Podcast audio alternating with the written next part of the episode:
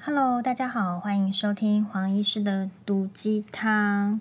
皆さまお元気ですか？元気があれば何でもできます。对，就是说呢，其实我们有感觉到，就是嗯，疫情其实当然，蔡英文总统是说是他是他是用什么词呢？他的意思是说比较稳定嘛，至少是说没有像其他国家一样，就是说如果一旦爆发之后，就是越来越可怕的数字。 但事实上，我们确实也是维持在每天确诊大概是两百多，然后死亡大概二十几个到三十个之间这样的数字，其实还不可以掉以轻心啦。那不能掉以轻心的结果，就是其实大家也掉以轻心了。就是我们可以看得到，就是虽然高铁啦、哈台铁的这个退票率很高，可是其实人流，如果像我的话，是因为还有出去上班，所以我有感觉到那个人流其实是还是蛮多的。比如说。我们门诊的话，一个门诊还是可以看到三十个人，跟一开始大家就是说很害怕，然后都不敢去各个这个门诊看医生，还是有一点差距啦哈。但我觉得大家对这个病毒哈，不管你是在炒疫苗还是没有炒疫苗，跟朋友这个怎么样都撕裂了，我觉得都没关系。但是你一定要考虑到的是你自身的健康，就像是因为我们是眼科的门诊，会看到糖尿病的病人来。要检查，我也是问他说，检查视网膜啦。我是问他说，你血糖控制的怎么样？他说，哦，还是两百多，是他自己没有好好吃药。那我就会提醒他说，你还是得要积极的控制好自己的血糖，因为如果说你血糖整个飙高，血糖飙高也会昏迷嘛，飙低也是会昏迷嘛。如果你的血糖的稳定控制的很差的话，事实上，你有可能到医院的时候，就是人家没有人力在救你，没有没有人力，好，没有没有资源，没有病床，这到底是还是要在你的考量里面。所以自己可以做到的部分，做到好的部分，应该还是要坚定的下去。那我觉得最近比较嗯、呃、一个就是有趣的议题，而且一定会被讨论的议题，事实上就是。这个疫苗的分配有一点好像就是出现了很多地方都有特权的使用，或者是说到底是不是呃有按照中央的这个疫情中心的规定，一到三类的先打，然后之后呢七月才是一般的民众要开始施打，这样子的这种这种纠结在，呃，像台北市的话就是有好心肝诊所。好、哦，就是哎，奇怪，他怎么会晚上就是到我我我觉得这个这个也蛮蠢的吧？为什么 你要做你要做这个事情？你需要这个晚上，然后就是聚集一个一一个诊所，他不可能晚上还有很多人在那里，所以一定会引起注目。然后其实我觉得每一个地方为什么都会爆出来，就是那个地方都还是会有基层的医医护人员。好，基层的这个员工，其实人家可能是会心生不满的，就是说这个疫苗不是讲好是为什么我们都没有打到，是因为要留给第一线的医护人员吗？那现在为什么这一些人看起来都不是第一线的医护人员，可是呃他们可以施打呢？所以我觉得这种一定都会被到处去爆料。好。那所以呢，就是会有一些，比如说我也收到了这个什么名单，哈，就是好心肝的这个你可能有去施打的名单。那第一个就是因为你不是检调单位，所以你收到的名单有可能是假的，这个是第一个。好，所以我觉得现在的媒体虚虚实实、真真假假，要脱罪，要这个置人于罪，相当的手法相当的多。所以我第一个就是说，比如说人家也传给我的话，我第一个会想说。这个也不是减调单位公布的这个人数，他的他这个人名他是经由什么样的调查的程序出来呢？所以有这个名单呢，好，所以我们就会先怀疑。我想以前的时代是非常的单纯，我们就会相信，相信媒体，相信你的朋友，相信老师跟你讲的一切。但是现在的时代，我觉得因为资讯非常多，然后不是每一个人的判断都是百分之百的准确。所以我们反而要保有一些怀疑的能力。这个怀疑并不是怀疑人家的人格，而是根据比较科学的逻辑，或者是你生活上的逻辑，你可以想一想，这个东西传给我的是。是正确的吗？这样子好，所以我就看到我有有一些这个名单，好，然后当然就是有人会呃，比如说有这个主播就会跳出来澄清说他没有，然后呢，也有人这个澄清说就是出来证明承认说他是有的，而且跟社会大众道歉。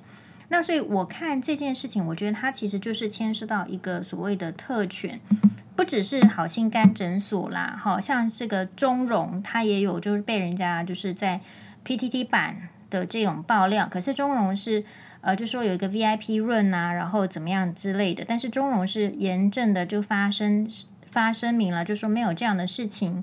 好，然后事实上呢，我个人认为就是说这一些其实。当然都有可能会发生，只是说它发生的时候有没有被注意到，有没有被检举到？事实上应该就是这样。就像很多人也不可以，也没办法理解说为什么为什么像我的同事他就会没办法理解说为什么他都还没打到的时候，他们家的那边的里长已经打到了，哦，医护人员还没有打到，可是里长也就已经打到了。所以，其实我想，就是在这个一二三类的这个规划里面，它都还是有冲突的。好，那至于说有些人在，比如说可能是好心肝叫他去施打之后，他出来，我个人看法是这样子。第一个，我们先这个自问一下好了。如果说今天是这个生死交关，然后突然就是说有这个疫苗，这个而且这个疫苗呢，又其实是很致死。其实我们一开始会呼吁说，大家还是要非常的认真的防防疫，是说不管你有没有疫苗，你都应该认真防疫，是因为这个 COVID-19 呢，它还真不是开玩笑，它造成全球多少人死亡，死在那边给你看，印度多少人死亡，他的尸体丢到恒河里面去，这些事情惨案其实就是发生，有点经过新闻的报道历历在目。如果你看到了，你怎么不害怕 COVID-19 这个病毒呢？而且事实上，它更高拐的就是说，它其实会有一些呃隐形缺氧。为什么很多这个病例？好，就是说我今天也收到这个群组的医生的病例，就是在在讲那个隐形缺氧，就医院会有一些报告，然后隐形缺氧，就是这个病人真的他看起来都还好。然后他不喘，所以他不喘的时候呢，他也觉得还好的时候，请问你会去拿那个血氧机给他夹手指，然后发现他血氧其实是低的吗？可是这些没有症状的人，常常会一下子就就等于是说就就呼吸就就 distress，就是嗯呼吸就困难，然后就需要去插管去 ICU。所以，哎，那这样子的症状的人在，然后再去照他们的 X 光，其实他们 X 光都很差。好，所以这个叫做无症状的，或者说隐形的缺氧，就是说其实已经肺很糟了，然后血氧也很低，可是它外表一开始的时候看起来是还好的，因此很多会晚发现或是来不及送医，好等等的情形，所以这个致死率高也不是说没有原因。好，那所以如果问说，如果是在这样的情形，如果你有一些知识，然后你跟上了，你都追踪了这个疫情，你搞不好每天都很紧张。然后突然有一个人通知你说可以去，可能是你你认识的诊所，或是你认识的医生，或是怎么样，不管好，你认识的人通知你说有合格的国际认证的疫苗可以打。我想问的是，多少人可以说我不要打，然后我要留给医护人员？因为他可能会认为，其实医护人员已经打完了，打得差不多了。可是其实也不见得是这样。实际上，基层的医护人员还是有没打的嘛，没还没打到的，不知道什么原因。造册是造册了，可是还没打到。好，所以其实人性呃这种就是说，你到底要要求人性的光明面，还有就是说圣洁面到什么程度呢？所以，如果是我在看这些事情的话，我觉得。本来啦，就是如果遇到人家提供给你特权的时候，有人是可以去适时的拒绝，但是他的前提是，他可能也许。比如说，他可能有更好的规划，或者说他很信任他自己的身体。但是有些人接到这样的讯息，他会想说：“哦，对哦，这个好像是一计难求。”好，那所以他去他的大脑直接去 block，就是去阻挡掉，去思考说这个疫苗是从何而来。这个疫苗我打了是不是正确的？他的大脑直接会 block 住那个部分，大脑就留下要生存的那个部分。对，我要打，我家里面有老人，我如果不打会怎么样？怎么样？好，所以其实我会觉得，就是这种这种特权，就是其实你如果喜欢这个族群的人，你就会说这个是人脉的运用；当你讨厌的时候，你受害的时候，你就会说到是特权。所以其实我们的社会长期以来。对特权是非常的放任的，是放松的，是允许这种情况的。当你一个社会长期是就是把它解释成人脉，然后大家都说对啦对啦，就是会有特权的时代的时，就是会有特权存在的时候，你终究有一天就要尝到。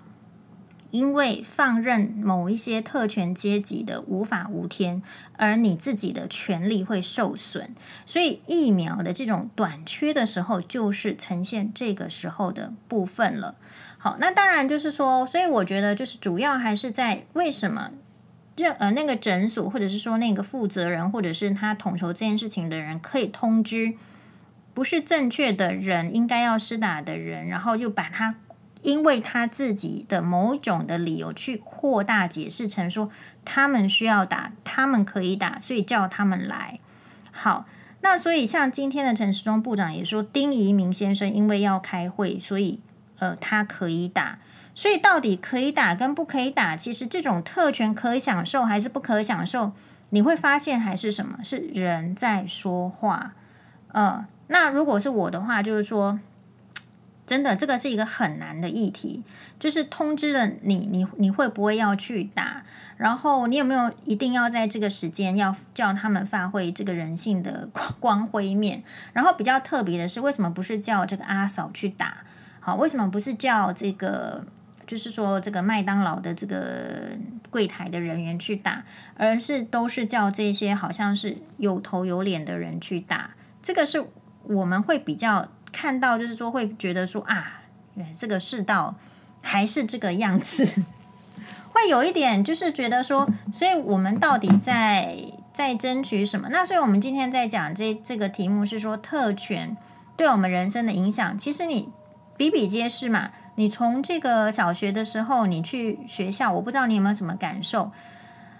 就有人的家长是家长会会长，或者是家长会里面的人是有捐钱给学校的，你不觉得老师会对他比较好吗？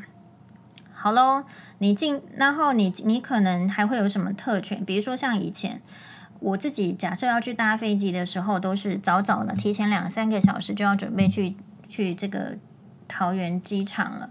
可是呢，我认识前夫之后，他我我说我很早就要出门，他说你你神经吗？你为什么这么早出门？三十分钟前再出发就好了，所以这个就 这个就是你有投多少资源，比如说你可能其实买的是更高等的仓，所以你就可以那样。如果你不是的话，你就是那样。所以你在生活中其实也常常被被这个特权的这种，就是说有感受到。可是所以如果有可以，所以我们会比较尊敬的是哪一些人？就是。他明明可以享受特权，可是他因为尊重其他人的权利，所以他不享受特权。好，所以其实像我我们自己以前在在那个看门诊的时候，诶，我们就会知道说哪一个这个他真的是那种上市公司大老板，可是他来吼，诶，他就是在那边坐在那边等，他也不会关说说你好，或是透过医院的高层说，诶，他是谁谁谁，他就是。真的是一个非常有名的大老板，然后可是他就拿着书就坐在那边，然后等等候叫号，好，然后呃，我也看过，就是真的是那种就是非常有名的金控的这个董娘，好，那他呢也是在要看门诊，然后在外面等，然后可是呢他也不会来给你扣扣扣说。诶，其实我是那个什么什么金控的这个董娘啊，你要不要先叫我？他会叫他的秘书在外面等。好，然后所以这个就是他愿不愿意在他的能力范围之下做出，就是尊重其他的人的需求。可能他其实没有那么急着要看呐、啊，他并不是急症呐，他并不是眼球破裂了或怎么样的，就就是会还是会有这样子的人。好，但是。我举的例子是我我们没有牵涉到生命，如果生命很危急的时候，有没有办法这样？那我觉得那是另外一个层次。那我不会把就是对于生命，就是 这这种就是交关的时候，每一个人的决定哦，就是很很 specific，就是非常的是他特定的，他自己在那个当下的一个节骨眼的决定。好，所以那特权还有就是说，人家要使用特权，有时候是这一些身份的人士，他都不要讲话，人家就想要想办法给他特权。比如说，呃，就是我们以前在这个值医院值班的时候，如果你是在非这个门诊时段要看眼科，你只能挂急诊啊。然后呢，就是急诊医生会去啊，这个眼科医生会去急诊看，或者说请你到眼科的门诊看。好，所以有那个，就是我上次在讲那个国国民党举牌的事情的时候，我就被呛说怎么不去急诊帮忙。好，我当然不是不去急诊帮忙，是我如果去急诊，大家会怕我吧？说病人，对不对？对不对？我们去急诊的这个资历，其实 其实蛮蛮蛮久蛮深的啦，哈，真的是这样子。好，好，但这个是另外一个一个一个话题。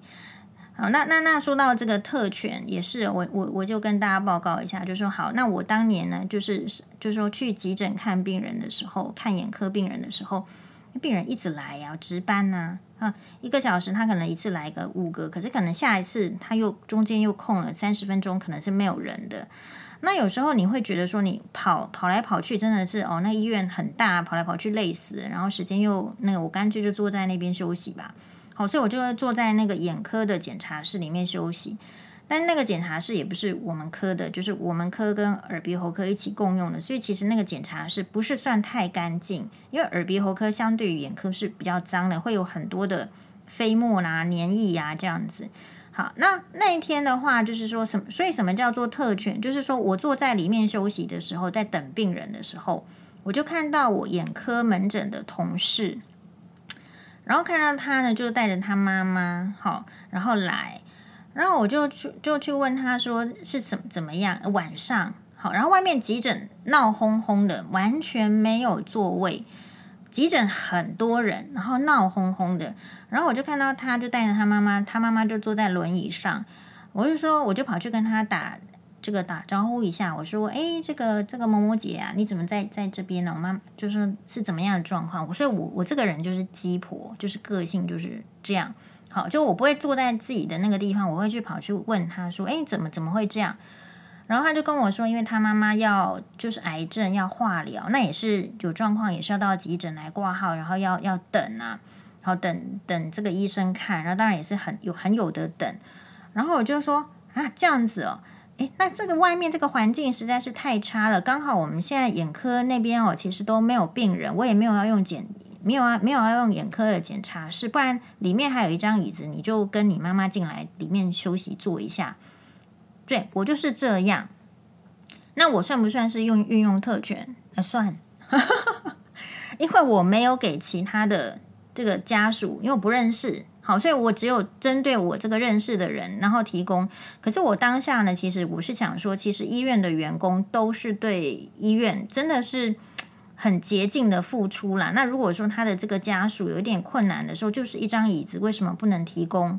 但同样的，相反的，我以前也在节目里面讲过，就是曾经遇到就是急诊的检查台坏掉。然后我也会把病人带上去，用眼科的这个更好的、更精密的，而且就是存确确实实存在的检查台。我也不要糊弄病人，就是我会觉得说这个东西不是医院的，更不是。那我不是被阿长臭骂吗？但其实后来阿长也跟我蛮好的，也就是他了了解我的个性，知道说我们不是为了私利，我们是为了怎么样病人可以更好。好，那重点就是说。所以啦，这个也是，这个这个也是，也是一个特权嘛，对不对？这些都是一些很比较不影响生命的特权。好，但是黄医师也也使用了，使用的话，结果就是，其实当下其实我没有记得这件事情，但是后来呢，呃，我们这个眼科的门诊同事就跟我讲说，这件事情在他心中啊，就记了很久。这件事情大概是发生在我住院医师第二年的时候。好，那等我到这个这个这个这个总医师的时候，还是还是对，他就跟我讲说：“诶，你有没有男朋友？”我说：“没有啊。”然后我要帮你介绍一个人，好，可是他年纪呢蛮大的。我说：“那报出来年纪是很大的，而且呢，就是说斜视角度也蛮大的。”我说：“可是眼科医生嘛，就是你不能瞧不起别人斜视啊，因为我们每天看的这个眼睛的问题就是这么多。”然后他就说他要介绍。然后就真的就介绍好，所以这我讲的这个故事就是，其实这个眼科门诊同事其实就是就是介绍我跟我前夫认识的同事。好，所以其实你要说这个这个这个这个特权就是怎么样，他他当时觉得介绍我前夫给我是对我很好的事情，因为他觉得前夫的条件不错。好，那为什么要介绍给我？没有去介绍给别人？我相信呢，肯定是因为我叫他妈妈来坐了那张椅子。好，那所以有时候你说运用特权、使用特权，是不是有一定好的结果呢？也不一定。好，不一定。像常常有时候医院那个，我们以前当住住院医师的时候呢，会啊，有一些病人他上面会写 VIP，好，可是写的 VIP 的那个开的刀，发现他都不是开的很满意的的那个，因为你一旦把它视为 VIP，或者是把它视为特权，你你内心就有不同的感觉。其实这样子会影响一个医生的，就是是很厉害的医生也是一样哦。其实会影响到他内心的一些心情，所以会会有一点，就是表现的也许不像平常那么好，会也会好。所以其实我常常会劝人家，因为常常会有人问我说啊，那个住院开刀要不要怎么样送医生什么，我都说不要，因为呢，你不要在事前造成医生的那种心理的感觉，影响他。其实他正常发挥，他就算有一些。人真的很会开刀，他就算边开刀边聊天，他也开得很好的。那就是他平常已经太熟练这个事情，就跟你在家里扫地是一样。你扫地可不可以聊天？可以。所以有些医生是很会开刀，开刀他平常开开刀的时候聊天，其实也是很正常的。你反而不要去跟他讲说这个是 VIP，然后这个地方怎样，造成他心里的压力。好，所以其实我也是这样，就是有看到这些例子之后，其实有时候我们真的在看门诊。然后那个护理师同事会说：“诶，黄医师，这个这个是 VIP，然后他怎样怎样，他是哪哪哪个什么董事长？”我说：“你你不要跟我讲这些，因为当你跟我讲这些之后呢，其实第一个我没有拿那个人的薪水，然后第二个其实我对每我不想要对每个人有差别待遇，因为你该做的事情就要做好，你不会因为他是 VIP 多跟他讲五分钟，所以他的病就变得更好。”你就做你该做的事情，我觉得这样对得起良心就好了。好，那至于说会不会会不会什么被喜欢，还是被讨厌，还是被投诉，我觉得那个都不是太大的重点。好，所以每一个人看待特权阶级，你看待他，还有你愿不愿意是那种就是去给人家特权。如果你你有能力给人家特权，你会不会是给人家特权的那种人？其实。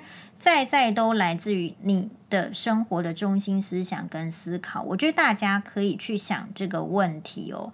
那当然，我们重申一下，就是不管你是什么立场，然后你我我觉得台湾要学习不要泛政治化，而是去想说你你这件事情这样子选择这样做之后，对于未来是不是可以更好？你是不是要台湾 Number One？那你这样做会台湾 Number One 吗？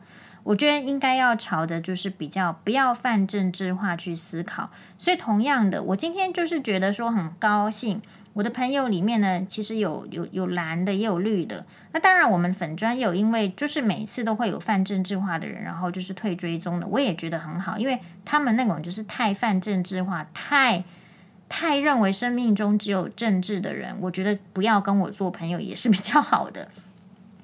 因为呢，其实比如说这个人，他他是假设是很蓝或是很绿，你不喜欢他的政治理论，其实也是好的。但是你把他留在身边又怎么样呢？你可以做对照组，因为他的想法就是跟你不太一样。你只要不要跟他吵起来，这个人之所以还在你身边，或者是不在你身边，不应该是政治，而是在于他对你的人生有多少帮助。所以，同样你在讨论这个，就是说，嗯、呃，特权什么的。其实特权是你讨厌的时候说特权，你需要你喜欢的时候，你就会说是人脉，所以这个就会牵涉到更广。你要不要经营人脉？